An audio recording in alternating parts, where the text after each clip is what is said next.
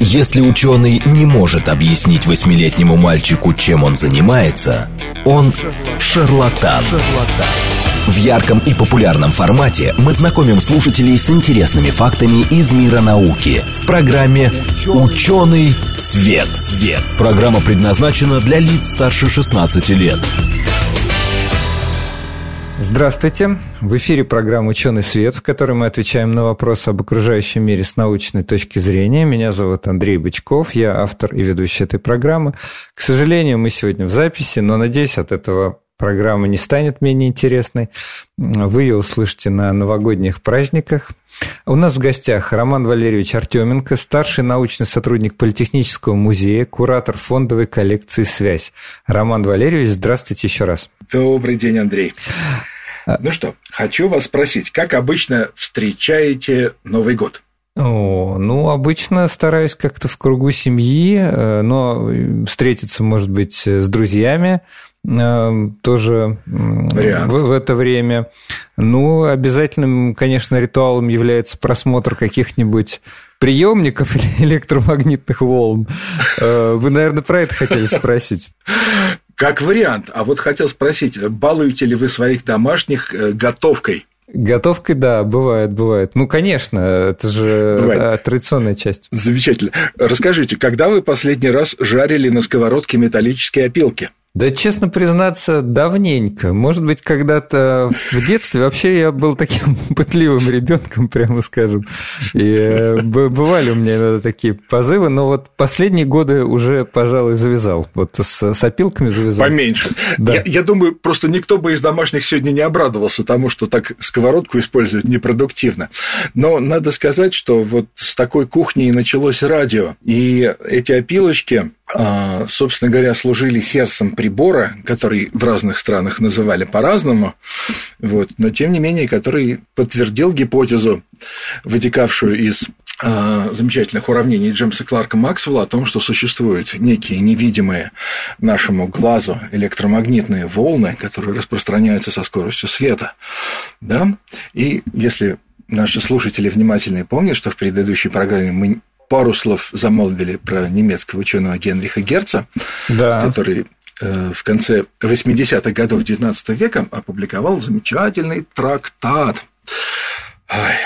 о том, как можно получить искусственным путем электромагнитные волны, как они свободно распространяются у нас в пространстве, сквозь света и звуконепроницаемые преграды даже проходят. И, может быть, самые пытливые читатели уже там открыли интернеты, обнаружили, что у Генриха Герца была серьезная экспериментальная установка. Она состояла из двух частей. Из сковородки? Ну, неудивительно ведь, да? Он еще не дошел до этого великого изобретения, он был только в начале. Так. Это после него уже было сделано. Да, сковородка с опилками.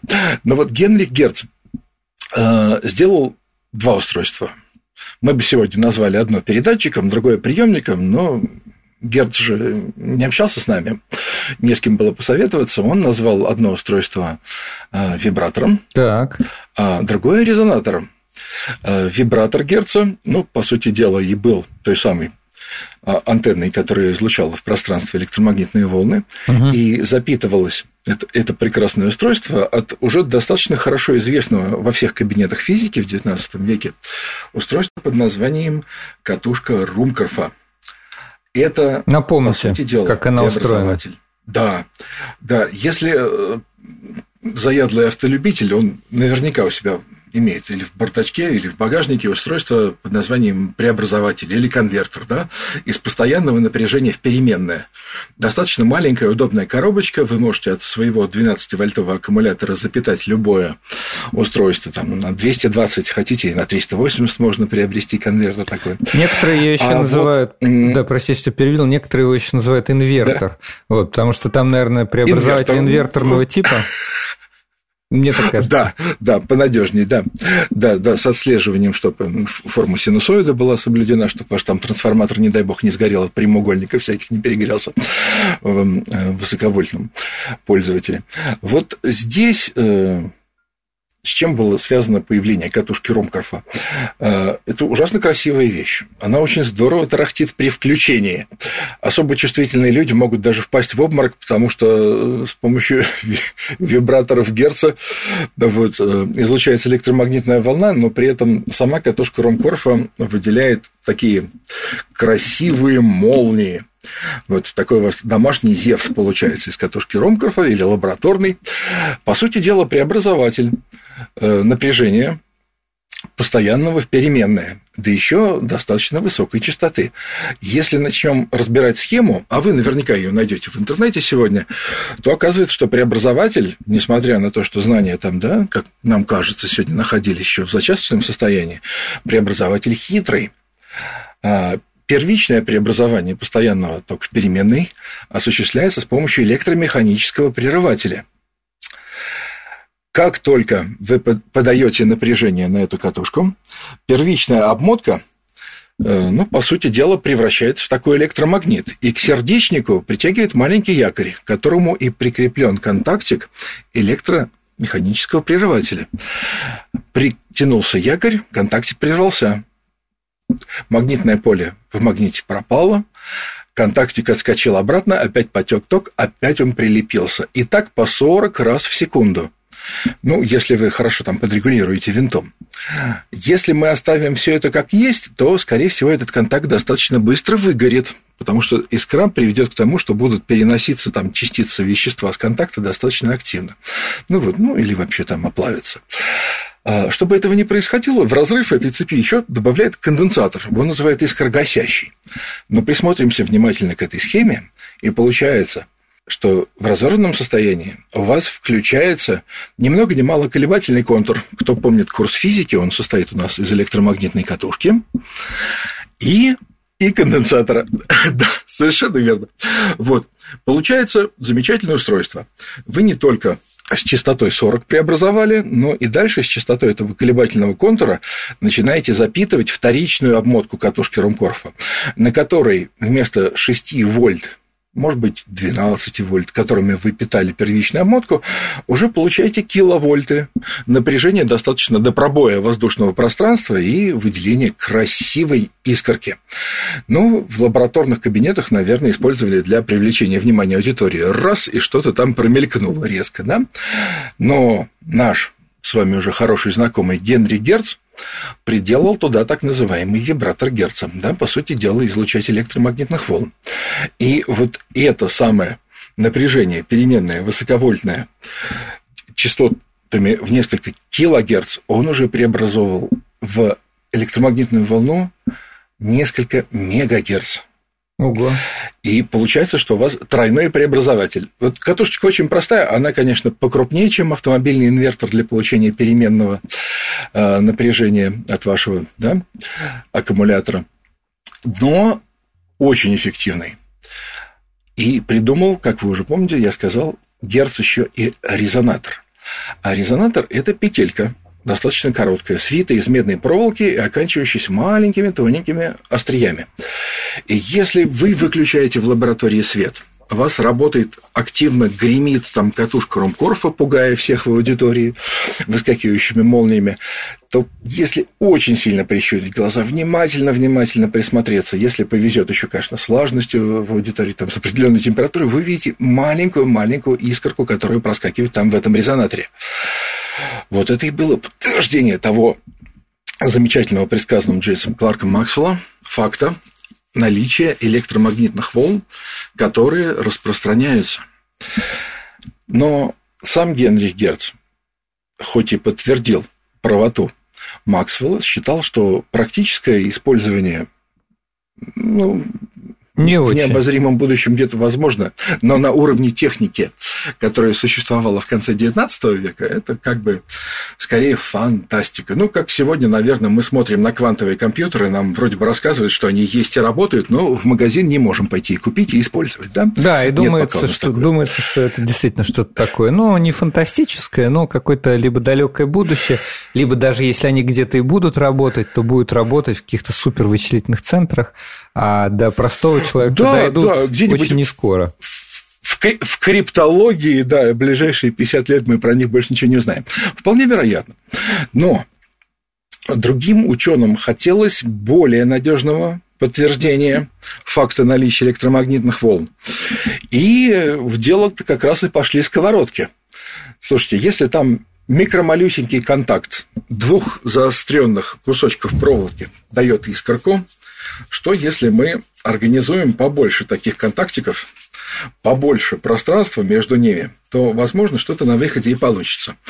А, человеком, который придумал устройство под названием радиокондуктор, которое и легло в основу раннего радио, а, француз Эдуард Бранли.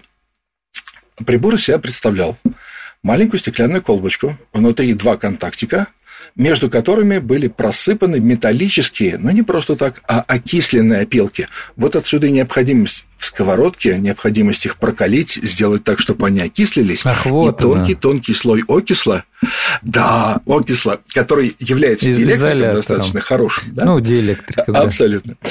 Да, а дальше получается интересная вещь. Если вы один контактик этого радиокондуктора присоединяете к антенне, а другой к заземлению, и включаете замечательный ваш да, передатчик, вибратор Герца, который имеет, то опилки начинают слипаться, и из состояния с высоким сопротивлением превращаются фактически в проводник. Отсюда и название радиокондуктор. Под воздействием пришедшей из нее электромагнитной волны резко изменяет свое сопротивление и позволяет сказать, ребята, вот она электромагнитная волна. А дальше можете прикрутить гальванометр, все, что у вас есть под рукой, и показать, вот оно, пришло. Единственное неприятное состояло в том, что они слепались достаточно намертво, эти опилки. И чтобы их привести в исходное состояние высокого сопротивления, нужно было бы ну, в ручном режиме Стряхнуть. ударять по колбе. Да. Это не очень немножко, удобный. так сказать... Не очень удобный радиоприемник. Да. Да, да, да. Все время бить, сидеть по приемнику. Ну, хотя на что не пойдет человек ради того, чтобы приобщиться к новейшим достижениям техники, да? Помните, мы со стилусами когда-то ходили, сейчас, не знаю, пользуется этими устройствами кто-то, или с селфи-палками, сейчас вроде тоже эта мода прошла. Вот. Но британец, ну, британцы вообще очень практичная нация, Оливер Лодж – в 1894 году, да, видите, трех лет не прошло, достаточно быстро из Франции до Британии информация доходила о передовых экспериментах, делает аналогичное устройство, только придумает периодический встряхиватель. Ну, что-то вроде такого часового механизма, который там потихонечку там побивает по этому кагейтер, да, и приводит в исходное состояние. Угу. Для физических экспериментов это было еще интересней. То есть можно было несколько раз включить кагейтер, не запасаясь там отдельным молотком, чтобы самому стучать по нему. Вот. А, ну, по-хорошему, уже это устройство можно было бы использовать для передачи знакомой нам азбуки Морзе или любого другого кода, да? Но, но появляется еще один человек, имя которого мы-то все хорошо знаем, Александр Степанович Попов так. России. На заседании русского физико-химического общества в апреле 1895 года демонстрирует прибор, в котором нет никакого там часового механизма, а опилочки стряхиваются за счет того, что использован электрический звоночек с молотком, и фактически получается у вас э, обратная связь. Как только поступил электрический сигнал, звоночек зазвенел, и отскакивая от колокола, бьет по кагереру, тем самым встряхивая опилки и приводя в исходное состояние повышенной чувствительности, да, то есть высокого сопротивления эти опилки. Получается, что вы можете что-то передавать разные сигналы, разной длительности. Ну, как вы знаете, азбука Морзе у нас состоит из точек и тире, да? Да. разница в длительности там примерно в три раза. Вот. И таким образом появляется у нас один из пионеров радио. Но ну, получается, это ну, пока... В советское время были... Да, получается, это пока очень-очень простые да? сигналы. То есть, э, буквально какие-то импульсы, скажем так, да? Точка-тире, точка-тире, да, на затухающих волнах, которые излучает вибратор Герца, запитываемый от катушки Румкорфа. Но это все очень-очень неплохо, потому что вопросы беспроводной связи особенно актуальны там, где тащить за собой катушку плохо где она может размокнуть, закоротиться от соленой воды. Ну, в общем, скажем так, на флоте это супер актуально. Александр Степанович Попов у нас не просто так обладатель сковородки, да, но он у нас еще и преподаватель минных курсов. Mm-hmm. Соответственно, человек военный и знает, что электричество очень даже востребовано для нужд связи, тем более беспроводной, тем более на флоте. Поэтому нужно сказать, что почти сразу некоторая степень поддержки ему оказывается. И возникшая уже в советское время вот эта битва между Поповым и Маркони, она во многом, скажем так, придумана советскими историками. В реальности Александр Степанович Попов э, всегда тепло отзывался Гульермо Маркони, который примерно в то же время придумал очень похожее устройство. У нас есть в музее и приемник Александра Степановича Попова, причем в двух версиях самостоятельного изготовления. Но, правда, это копия очень похожа на оригинал. Может быть, даже оригинал Правда, нам про него сказали, что копия. И есть изготовленный э, совместно с французом Декрете уже судовой такой серьезный военный радиоприемник. А что Надежно, же у Маркони было? У Маркони удивительным образом мы открываем комплект который тоже у нас есть в Политехническом музее, судя по всему, для учебных лабораторий, изготовленные в начале 20 века одной немецкой фирмой, там все то же самое. Просто один в один. Немножко по-другому выполнен боек, э, который ударяет по Кагереру, но электрическая схема принципиально одна и та же. Но, с другой стороны, это неудивительно, потому что для реализации беспроволочного телеграфа на том уровне техники ну, принципы научно-технические, те, те же самые там заложены. В общем, вот. да. Единственное отличие, скажем так, Александра Степановича от Гульермо Маркони состояло в том, что э, Гульермо Маркони был женат на гражданке Великобритании. И когда в 1896 году он навестил Туманный Альбион, э, британцы тоже у нас одни из пионеров, да, использование электросвязи разной, проводную активно, в частности, они освоили, чуть ли не раньше всех в мире применили ее на железных дорогах. Угу. И Уитстон и Кук стали у нас первыми миллионерами, да, два британских изобретателя. Они очень заинтересовались, потому что прекрасно знали, что из этого изобретения можно выжить буквально золотые, золотые составы, вагоны. Каждый погонный метр телеграфного провода, да еще установленный на столбе, да поддерживаемый в работе рабочем состоянии, это дорогого стоит. А если у вас сигнал, который передает там ценнейшую информацию, за которую вам готовы платить немаленькие деньги, бежит в пространстве просто так. Не нужны ни столбы, ни дорогущие изоляторы, недостаточно редкие провода по тем временам, дорогостоящие опять-таки, то вы, по крайней мере, экономите очень-очень много на эксплуатации проводного. Поэтому получает патент у нас Гильермо Маркони, а Александр Степанович нет. Но нужно отметить еще большую разницу между Россией и Великобританией.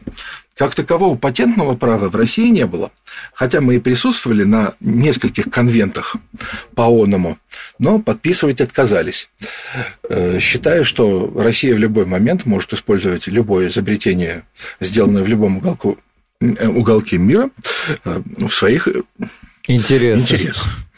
Вот. Да, но у нас, вы знаете, наверняка слышали слово привилегия. Так. Привилегия. Это очень точное описание того, что получал э, российский изобретатель. Это, по сути дела, не право ваше, это некая милость, э, данная всемилостивейшим государем-императором, и позволяющая вам производить что-то для России. Примерно так. Здорово. Знатоки патентного права расскажут более обстоятельно. Да.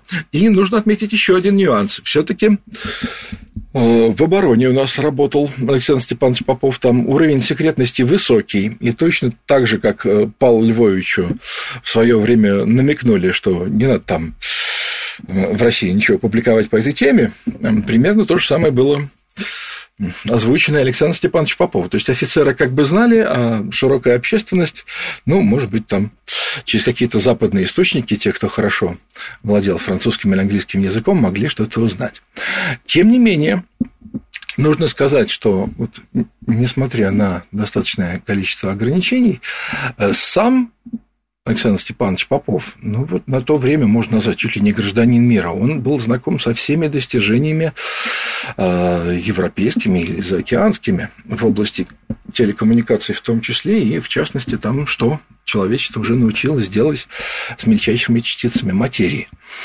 Понимаете, как интересно получается? В 1895 году, когда Александр Степанович у нас изобретает радио, некто по имени Вильгельм Конрад и фамилии Рентген угу. обнаруживает рентгеновские лучи. А в 1896 году, когда Александр Степанович Попов там активно совершенствует свой приемник, да, некто Антуан Анри Беккель и Пьер Мари Кюри у нас открывают радиоактивность.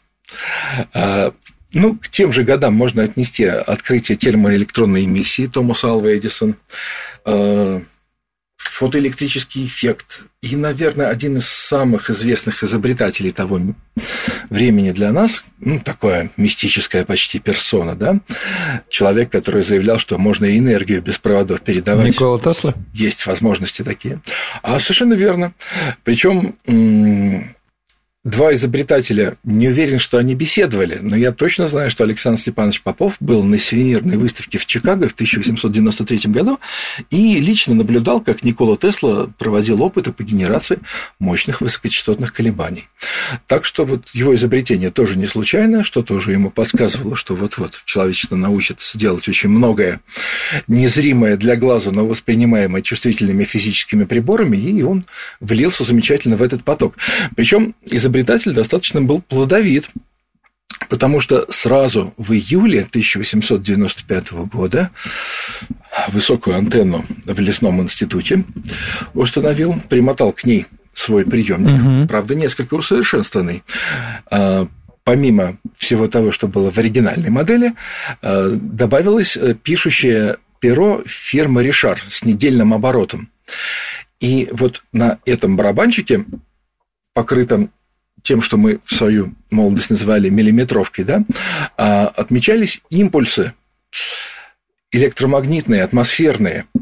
О. Фактически Александр Степанович Попов да, создал у нас первый в мире грозоотметчик. Да. Радиометеорологический прибор. Так что он у нас, да, не только отец радио, он у нас еще радиометеорологии зачинатель. Ну, и на этом не остановился. Лаборатория-то у него работала. Может быть, она была поменьше, чем у Эдисона или у того же Александра Грэма Белла, но, тем не менее, там были достаточно наблюдательные напарники. Один из них по фамилии Рыбкин обнаружил, что приемник снабженный наушниками и безо всякого звоночка в состоянии отличать что у вас там сейчас передается, точки или тире. И таким образом появился еще телефонный приемник Депеш. Это было хорошее изобретение. Почему? Ну, во-первых, не всем надо знать информацию, которую вы передаете, а со звоночком громким это было сложно сделать, да, ограничить круг людей имеющих доступ к этой информации. Вот. Ну, а во-вторых, а во-вторых, можно было и чувствительность прибора несколько увеличить. И вот именно этот приемник у нас вошел в историю как чуть ли не первое средство, радиосредство, использующееся для спасения. У нас в гостях а, Роман Валерьевич Артеменко, старший научный сотрудник Политехнического музея, куратор фондовой коллекции «Связь». Мы сегодня Э, говорим об истории радио, и э, эта программа является продолжением в каком-то смысле нашей предыдущей программы, где наши слушатели выразили большое желание послушать, куда дальше человечество продвинулось после изобретения телеграфа и создания проводного телефона. Вот мы сегодня как раз об этом говорим. Слушайте нас после новостей. В ярком и популярном формате мы знакомим слушателей с интересными фактами из мира науки в программе «Ученый свет». свет. Здравствуйте, в эфире программа «Ученый свет», в которой мы отвечаем на вопросы об окружающем мире с научной точки зрения. Меня зовут Андрей Бычков, я автор и ведущий этой программы. Сегодня тема «История радио». Мы начинаем с самых-самых начал, и у нас в гостях Роман Валерьевич Артеменко, прекрасный рассказчик, старший научный сотрудник Политехнического музея, куратор фондовой коллекции «Связь». Роман Валерьевич, здравствуйте еще раз. Здравствуйте, Андрей, спасибо большое. Добавил вам ну к что, титулам. В прошлый раз... Э... Да, очень приятно. Так и есть. Спасибо. Ну что, мы э, с проводными средствами, да, и с пионерами, создававшими их, познакомились в предыдущей программе, а в этой мы продолжим про нашего отечественного пионера. Да. Ой, ну, конечно, да, от советских историков ему досталось. Отчасти хочется развеять эти мифы. А что а там, вот кстати, за миф? Э? Должен еще ну, один из них, что он был такой бедный и совершенно непризнанный, его не замечали, не давали развивать. Э, это было не так. Вот. Потому что если мы посмотрим в такой труд, который вышел относительно недавно, э, усилиями сотрудников музейного комплекса Ленинградского электротехнического института, э, возглавляется этот замечательный комплекс моей коллегой, прекрасной Ларисой Игоревной Золотинкиной, ну, человеком, который посвятил свою жизнь изучению да, угу. наследия отечественных пионеров радио. И в летописи жизни Александра Степановича Попова мы встречаем факты, которые, ну, просто вот говорят о том, что так, что-то там не совсем нам точно говорили советские историки, потому что очень-очень многие вещи были бы невозможны, если бы не было поддержки. Да? Любая техническая новинка встречается, ну, как минимум, да, с двумя проблемами.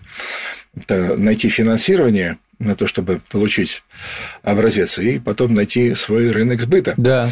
У Александра Степановича Попова была возможность да, получить все-таки через Адмиралтейство финансирование для изготовления своих радиоприемников. И фактически с 1898 года э, начинается активное сотрудничество с французским электротехником и предпринимателем Дюкрете. Дюкрете создает как законченное устройство, как раз морского типа радиоприемники, так и отдельные узлы. Помните, мы говорили об электромеханическом прерывателе, да? Да-да. Вот в да, у него ну, было много недостатков. Во-первых, контактики так или иначе все равно выгорали, ограниченное количество там, механических этих замыканий. Ну, плюс низкая частота 40 Гц, питать первичную обмотку все-таки нет, не совсем. А, был сделан ртутный прерыватель запитывавшийся от электродвигателя. И там уже частота питания, да, первичной обмотки катушки Ромкорфа могла достигать там и сотни герц, а то и двух сотен. Mm-hmm. То есть вы более активно запитывали этот самый вибратор герца, эм, более стабильная у вас получалась радиоволна, увеличивался радиус ее действия. И, собственно говоря, для моряков и делали такие устройства. Единственное, нужно сказать, что техника безопасности труда радиста была еще достаточно на низком уровне, поэтому никто не задумался о том, что этот ртутный прерыватель выделяет обильное количество паров ртути. И для здоровья это не совсем полезная вещь. Но когда вы придете к нам в музей, можете быть абсолютно спокойны. Все такие приборы исторические, которые имели когда-то внутри опасный металл, а, они проходят специальную процедуру. Она называется демеркуризация. Да. Демеркуризация, да, достаточно дорогостоящая, но безопасность наших посетителей на первом месте. Ну, а если у кого-то аллергия на пыль, у нас есть еще одна процедура, которая тоже проходит, а иногда по нескольку раз в день, почти в день. А, все музейные предметы, она называется обеспыливание, тоже активно используемое. Вау.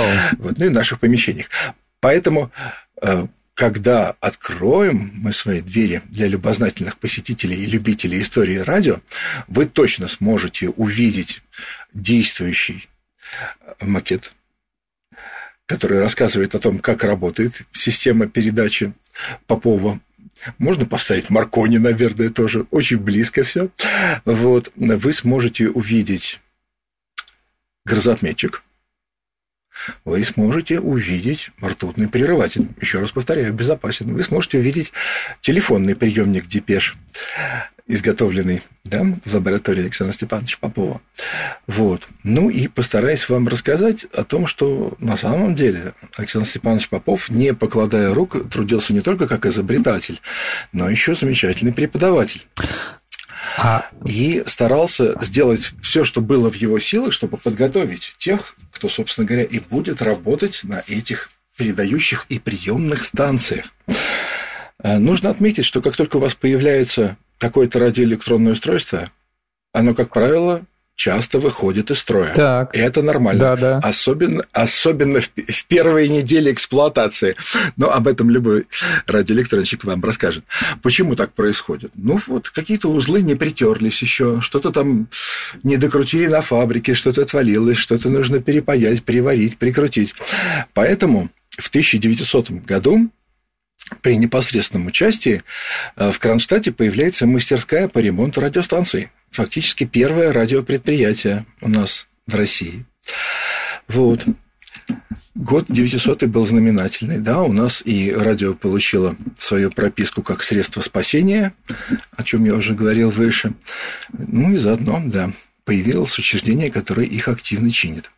Надо сказать, что труды Александра Степановича Попова за границей не остались незамеченными. С одной стороны, э, конечно, представители Маркони так смотрели всегда с ревностью некоторые, а как так? Вроде бы патент наш, а тут что-то Дюкрете производит. Но Дюкрете показывал, что у меня все документы в порядке, у нас патенты других стран, помимо Британии, имеются на это изобретение, поэтому, пожалуйста, не мешайте заниматься работой. И обеспечивать, соответственно, российский и французский флот замечательными приемниками. Надо отметить, что и немцы смотрели с интересом. В 1904 году э, получает предложение Александр Степанович Попов войти в некий триумвират э, русские электротехнические заводы Сименс и Гальски, как бы это не абсурдно звучало сегодня, да, угу. но действительно существовало такое производство, и слаботочную, и сильноточную технику делали, и известнейший в то время концерн общества беспроводной телеграфии Телефункин э, предложили Александру Степановичу Попову войти в Триумвират, мы будем производить аппаратуру по вашим замечательным идеям, а вы будете получать прибыль. Причем вам не нужно вкладывать как контрагенту ничего в это предприятие. Просто вот делитесь с нами э, высокими идеями. Это ваш э, главный капитал. По-моему, беспроигрышная лотерея. Ну, на самом деле, изобретатели разные. Кто-то бы посчитал, что это мало. Вот. Но я думаю, что там было очень даже все неплохо. Вот. И действительно на флоте стали появляться радиопередающие устройства системы Попова и изготовленные, да, в том числе при участии рукастых э, немецких производителей. Вот то, что было достаточно распространено у нас, да, как мнение о Попове, что он такой бедный, несчастный, а вот Марко не такой миллионер, поэтому вот все так и произошло с радио. Хроникой жизни не подтверждается, потому что уже с 901 года у нас ни много ни мало Александр Степанович Попов статский советник. Посмотрим табель о рангах, поймем, что это очень большое достижение. Да? Угу. Были награды награды правительственные, да, орден Святой Анны третьей степени и второй степени. Причем один из них получен еще в XIX веке, а второй в начале XX.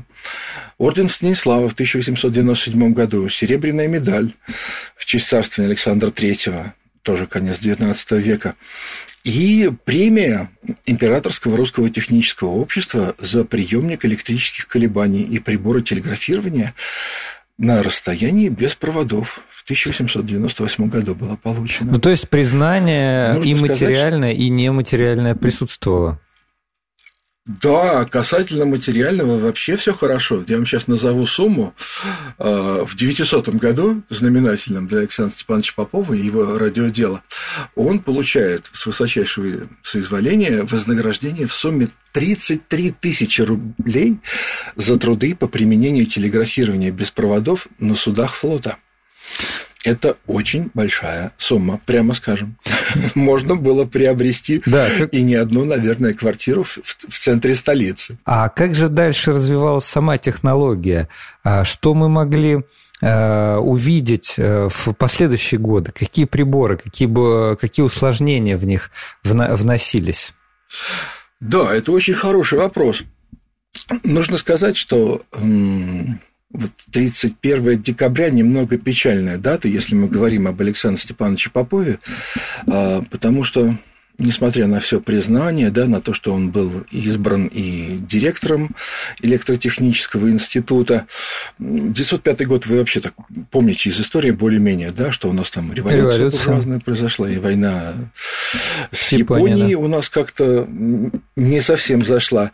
Но вот поскольку Александр Степанович Попов был достаточно ответственным гражданином, его очень задел тот факт, что Япония во время военной операции гораздо успешнее пользовалась радиосвязью. Э, в отечественной историографии мне этот факт пока не попадался, может быть, еще предстоит э, узнать в очередных трудах санкт-петербургских коллег что-то по этому вопросу. А вот на одном из международных симпозиумов Комитета по истории науки и техники я выслушал замечательный доклад американского профессора Дачина Янга. И он буквально по датам рассказывал о том, что как только радисты на кораблях русского флота узнали, что они сейчас идут на Японию для принятия участия в таких-то таких-то сражениях, они в ближайшем порту снялись целым корпусом и покинули суда.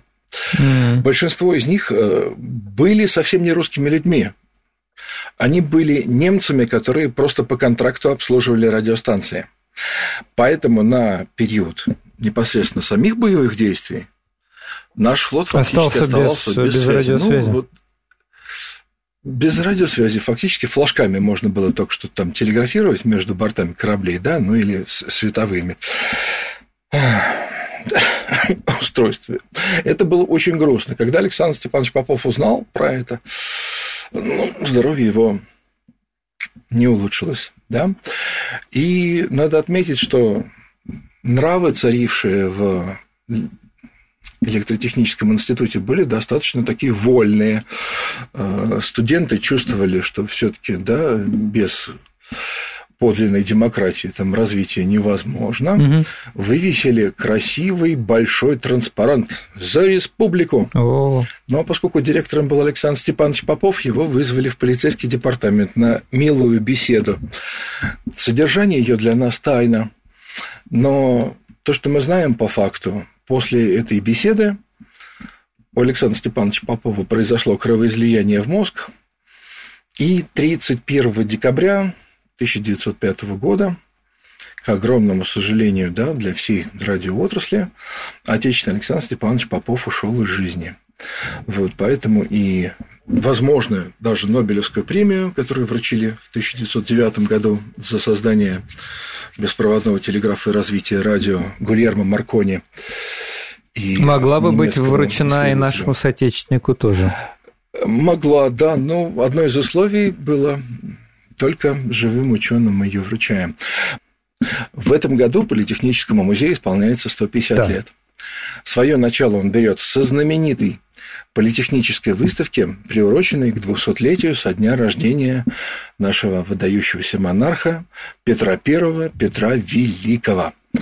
На выставке 1872 года, которую проводили на набережной возле Кремля, демонстрировались в том числе и средства связи. Но большей частью, конечно, проводные. Угу. И так получилось, что из той коллекции 90% предметов, если не все 100, ушли в Санкт-Петербург.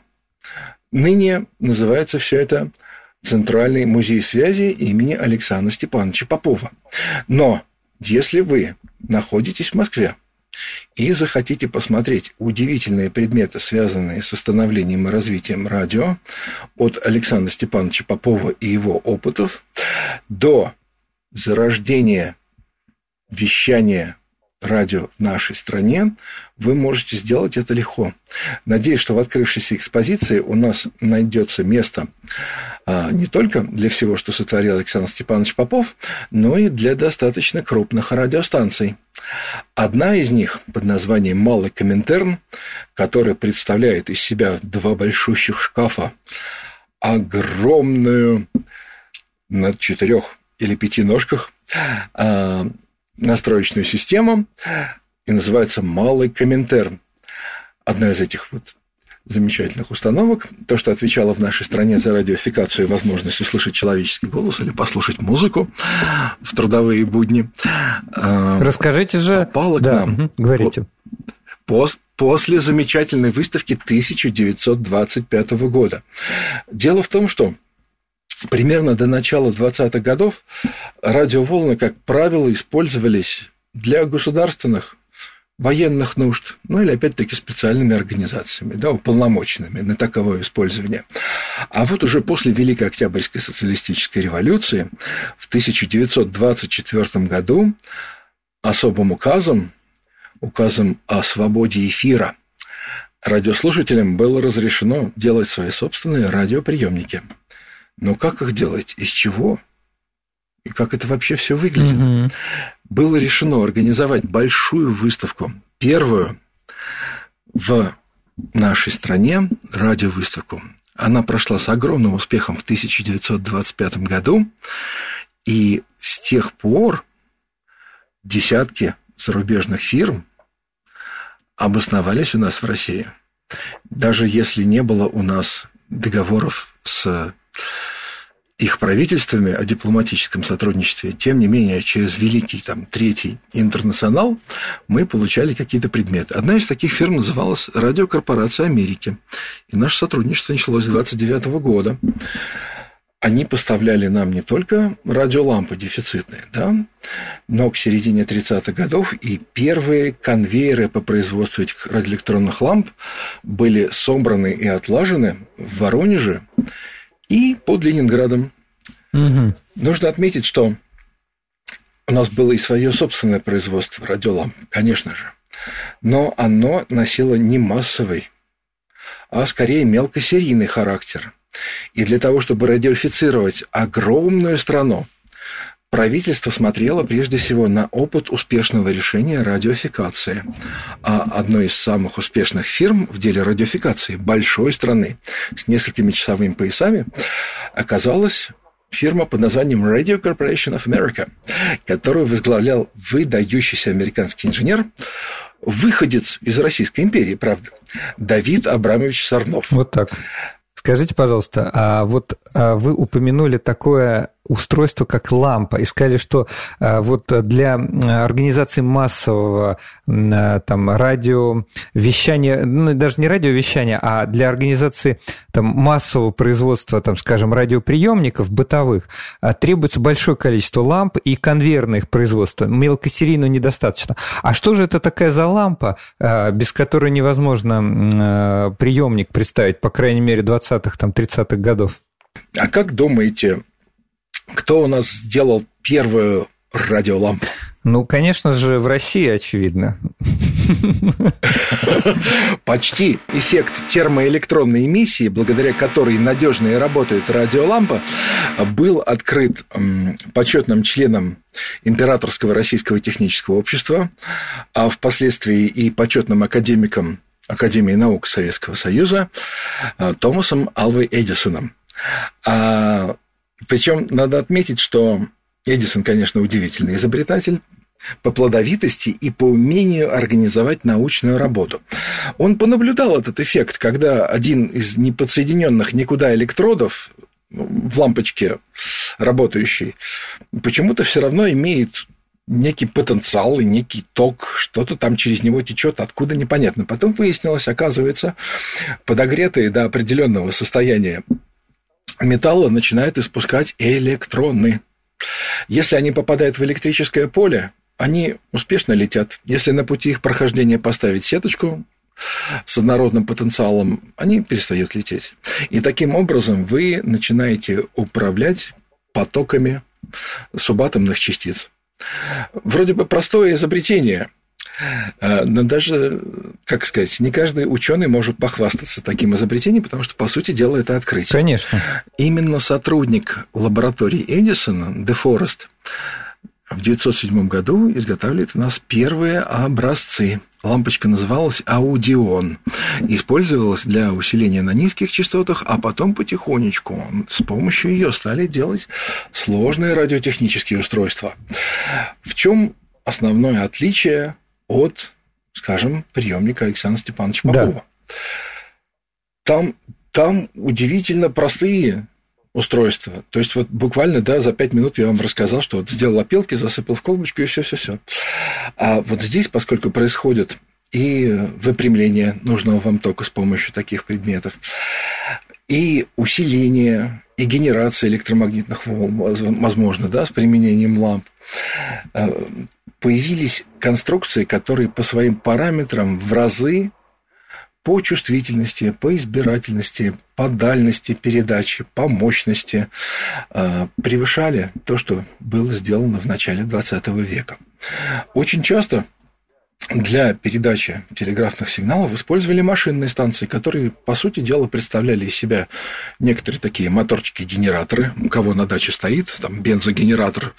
Вот, если перемотать обмотки по-другому, могли бы сделать себе э, радиостанцию образца начала 20 века, машинную, когда генерится там не 50 Гц да, на выходе, а несколько десятков килогерц, да, э, и, соответственно, вы можете излучать в пространство такую волну. Можете ее модулировать там азбукой Морзе или другим э, кодом. Вот. А с радиолампой получилось интереснее, потому что отсутствие каких бы то ни было механических шестеренок внутри этой вакуумной колбы приводило к тому, что теоретически такой прибор может работать на очень высоких частотах. Угу. И вы можете настроить его на любую удобную вам частоту. А значит, вы создаете меньше помех, вы создаете больше радиоканалов для связи, у вас на одной частоте работает кавалерия, на другой флот, на третьей вы передаете какие-нибудь закрытые правительственные сообщения, на четвертой развлекательные передачи. Оказалось, что электронно-вакуумные приборы – это чуть ли не идеальные устройства для построения любой сложности электронной схемы.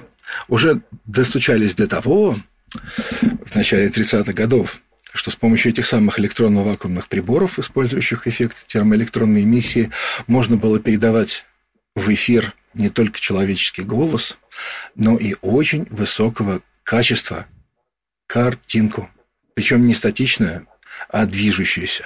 Но это уже отдельная И это уже называлось телевизор. Развитие радио. Совершенно верно. О нем, наверное, и поговорим в следующий, в следующий раз. раз. Слушайте, ну вот как раз сейчас у нас э, наше время, к сожалению, заканчивается. Мне кажется, мы достаточно закинули на будущее каких-то заделов, э, крючков. Э, вот. Э, мне кажется, что этот период очень интересный, то, о чем мы сегодня говорили. И надеюсь, что нашим, нашим слушателям стало гораздо лучше понятно, как вообще все начиналось я имею в виду радиовещание, даже не радиовещание, да, а как вот приборы, которые в дальнейшем привели к уже к созданию большого широкополосного радиовещания и потом в дальнейшем телевидения, как они вообще, с чего это начиналось, и какова роль в этом э, и нашего соотечественника, и э, других ученых из других стран. Да, Андрей, давайте поздравим наших слушателей с наступающим Новым годом, пожелаем каждому сделать и свое изобретение, и свое открытие, и чтобы оно было так же востребовано, как то, что делали пионеры, о которых мы сегодня рассказывали. Хочу поблагодарить вас э, за участие в нашей сегодняшней программе. Спасибо большое. У нас в гостях был Роман Валерьевич Артеменко, старший научный сотрудник Политехнического музея, куратор фондовой коллекции «Связь». Спасибо большое.